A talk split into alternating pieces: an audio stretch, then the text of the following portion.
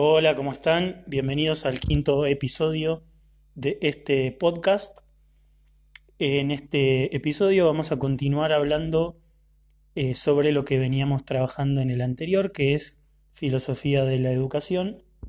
Y la idea sería retomar la pregunta que hice al final, que es, eh, tienen que ver con este periodo de cuarentena en el que estamos. Hoy es 19 de marzo del 2020 eh, y la idea es pensar o tratar de pensar qué nos pasa con esta cuarentena, qué se nos cruza por la cabeza cuando estamos tanto tiempo encerrados o tal vez algunos tienen eh, la desgracia, podríamos decir, de no estar tanto tiempo encerrados o no sé si desgracia puede ser también este, un beneficio, pero bueno, en fin, ¿qué nos pasa cuando estamos tanto tiempo en esta situación que nos pasa internamente.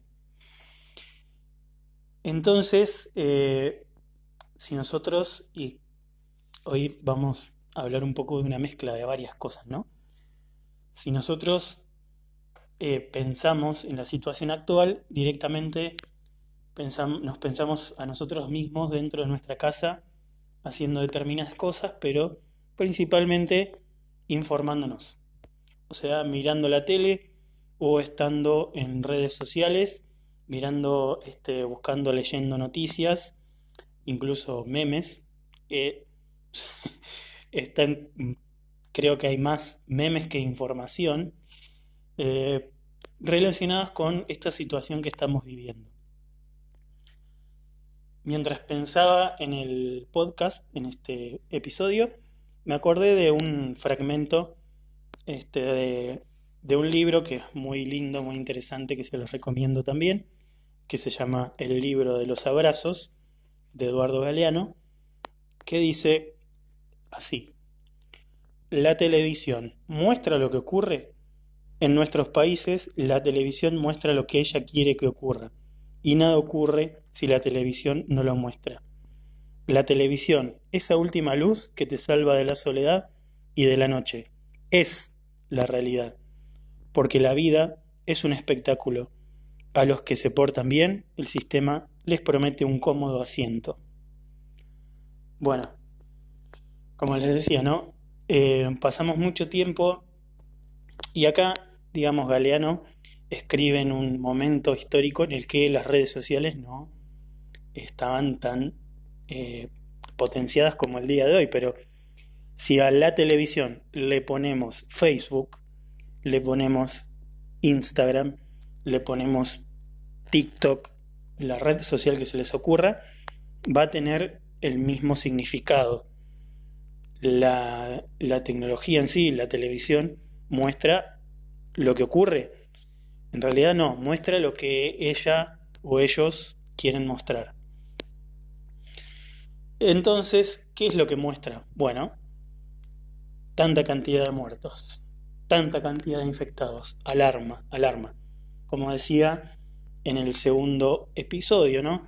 Nos ponen una letra catástrofe, tanta cantidad de muertos, tanta cantidad de, contagios, eh, nos viven bombardeando con, eh, bueno, a partir de mañana no van a poder salir de la casa, se van a tener que quedar encerrados, cuarentena obligatoria, etcétera, etcétera.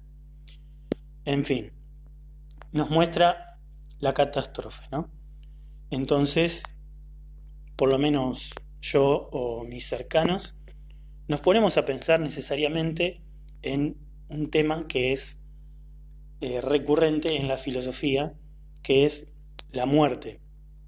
De alguna u otra manera, la muerte nos atraviesa, ¿sí?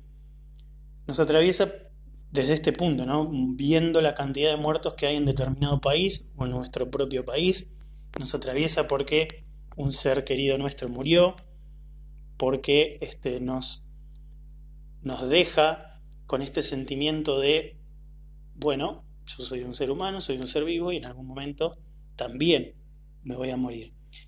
Entonces, ¿qué pensamos? Bueno, una de las cosas que pensamos en esta cuarentena es eso, en la muerte. podemos pensar también que estamos aburridos, que no tenemos nada para hacer, o que ya estamos cansados de estar encerrados con determinada persona, pero creo que por ahí me equivoco, pero tal vez es, es una norma general que nos interpela el eh, tema de, de la muerte, ¿no es cierto? Entonces, como les decía, la filosofía va a preguntarse sobre, este, sobre la muerte y si hay un libro hermoso, precioso, que habla sobre la muerte desde una visión muy poética, es la Apología de Sócrates, que también se los recomiendo para que lo lean cuando puedan. Eh, y tal vez, no, no sé si tiene mucho sentido hacer esto, pero creo que las palabras de, de los autores son muy importantes para poder rescatarlas. Me voy a tomar el atrevimiento de leerlo tal cual está en el libro. Dice así, es preciso de dos cosas. Una, o la muerte es un absoluto anonadamiento y una privación de todo sentimiento, o, como se dice, es un tránsito del alma de un lugar a otro.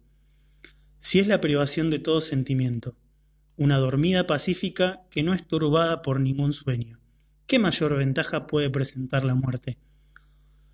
Porque si alguno, después de haber pasado una noche muy tranquila, sin ninguna inquietud, sin ninguna turbación, sin el menor sueño, la comparase con todos los demás días y con todas las demás noches de su vida, y se le obligase a decir en consecuencia cuántos días y noches había pasado que fuesen más felices que aquella noche, estoy persuadido de que no, no solo un simple particular, sino el mismo gran rey encontraría bien pocos y le sería muy fácil contarlos. Si la muerte es una cosa semejante, lo llamo con razón un bien, porque entonces el tiempo todo entero no es más que una larga noche. Pero si la muerte es un tránsito de un lugar a otro, y si, según se dice allá abajo, está el paradero de todos los que han vivido, ¿qué mayor bien se puede imaginar, jueces míos?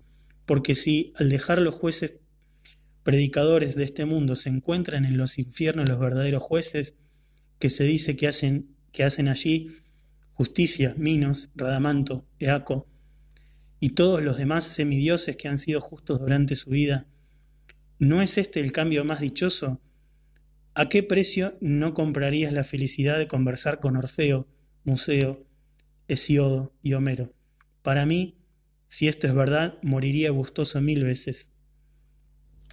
Bien, entonces, eh, si hay un tema, digamos, del que habla la apología de Sócrates, es la muerte, ¿no? Y hay distintas definiciones de muerte, esta me parece la más eh, poética, que es eh, ver a la muerte desde dos perspectivas, ¿no? En realidad no, es, no son dos, es una sola, que es la muerte es un bien. Es un bien, por un lado, porque se asemeja a un sueño eterno donde nadie nos va a perturbar, o bien es una entrada hacia este eh, inframundo, si estamos hablando, acuérdense de los griegos, eh, podríamos ponernos en términos actuales, entrar al cielo, ¿no? Y encontrarnos con todas estas personas que nosotros admiramos. Entonces, de alguna u otra manera, la muerte termina siendo un bien. Eh, entonces, la, idea de, de pensar esto es un poco también eh, olvidarse, olvidarse de que, eh, que estamos tan tanto tiempo eh, pendientes de, la, de, la, televisión, ¿no? de las redes sociales y, y, pensar un poco en lo que implica todo esto de, de la cuarentena, no solamente dejarnos llevar por la cantidad de muertos, por la cantidad de, infectados, ta, ta, ta, ta, ta, sino en sentarnos a pensar qué es lo que nos pasa con nosotros mismos en esta cuarentena, ¿no? Tomarnos un minuto para apagar la tele, apagar el celular y reflexionar qué nos está pasando con esta, este momento que estamos viviendo. Elegí este concepto que es el de la muerte o este tema que es el de la muerte porque es como el más chocante, el, más, el que más nos, duele tal vez. Eh, hay varios autores que hablan de la muerte, Sí, está el existencialismo que, ve a la muerte como algo este, necesario, digamos, propio del ser humano y que hay que afrontar la vida en estos términos, ¿no? O sea, la muerte está ahí, nos va a esperar en algún momento, entonces nosotros tenemos que vivir lo más plenamente posible. Em, en varias, en pocas palabras, ¿no? Y entonces, ¿qué tiene que ver la filosofía de la educación con esto? Bueno, la filosofía de la educación necesariamente tiene que poder apropiarse de todos estos este, temas, conceptos, para poder eh, desarrollar y desarrollarse en su teoría, porque ¿qué, ¿qué es la educación si no es esta necesidad de perdurar y poder vencer a la muerte, ¿no es cierto? Porque si nos preguntamos, ¿para qué educamos? ¿Sí? Tal vez podríamos llegar a responder, bueno, porque me sale natural, porque es mi vocación, que también podríamos hablar en otro episodio sobre la, vocación, porque me obligan, porque me pagan, etc. Pero en realidad, en el fondo, podríamos pensar que educar es trascender, ¿no es cierto? En el tiempo, eh, como se dice generalmente, dejar una huella, ¿no es cierto?, en otras personas. Entonces, educar necesariamente es trascender a la muerte, me parece, ¿no es cierto? Em, y creo que, que pensarnos, ¿no? Como, como seres que algún día no vamos a estar, tal vez nos haga ver la vida de otra forma y nos haga, eh, nos haga entender la educación también de otra forma y tomarla a la educación como una responsabilidad mm, bastante seria, ¿sí? porque si estamos hablando de perdurar y de dejar una marca en los otros, eh, creo que tomárselo con responsabilidad es más que necesario. Bueno, en el episodio anterior me excedí un poquito del tiempo que tenía pensado, así que este lo, vamos a dejar acá. Eh, nos veremos, nos escucharemos en el próximo episodio. Hasta luego.